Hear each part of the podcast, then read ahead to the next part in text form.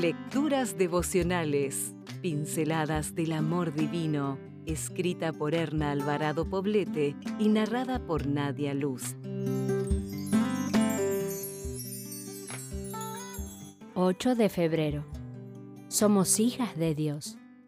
Es Dios quien nos ha hecho. Él nos ha creado en Cristo Jesús para que hagamos buenas obras, siguiendo el camino que Él nos había preparado de antemano. Efesios 2:10 Muchos argumentan que los seres humanos fuimos lanzados al mundo donde cada quien debe con responsabilidad personal llegar a ser lo que desee ser.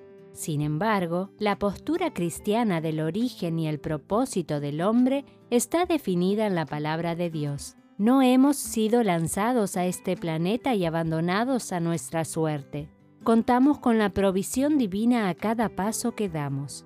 Su promesa es, echad toda vuestra ansiedad sobre Él, porque Él tiene cuidado de vosotros.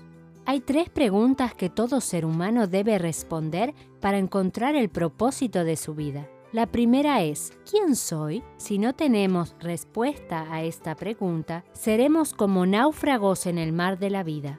La respuesta mana de labios de nuestro Hacedor. Sois linaje escogido, real sacerdocio, nación santa, pueblo adquirido por Dios, para que anunciéis las virtudes de aquel que os llamó de las tinieblas a su luz admirable. Cimentados en nuestro origen, estamos en condiciones de responder a la segunda pregunta. ¿Hacia dónde voy? En este planeta maltratado por los seres humanos, el futuro parece a veces incierto.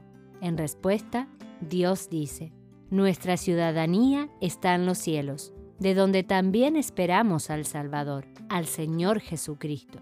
Tener la seguridad de que somos hijas de Dios y de que nuestro destino final es su reino, nos pone de frente a la tercera pregunta. ¿Qué estoy haciendo aquí? Eres hija de Dios y tienes un destino final junto a tu Creador.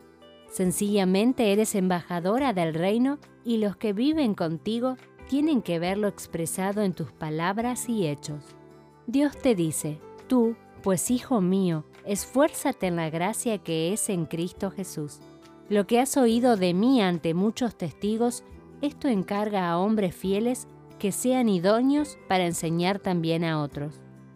Dios nos ha equipado para cumplir este ministerio, pues Dios no nos ha dado un espíritu de temor, sino un espíritu de poder, de amor y de buen juicio, para que el hombre de Dios esté capacitado y completamente preparado para hacer toda clase de bien.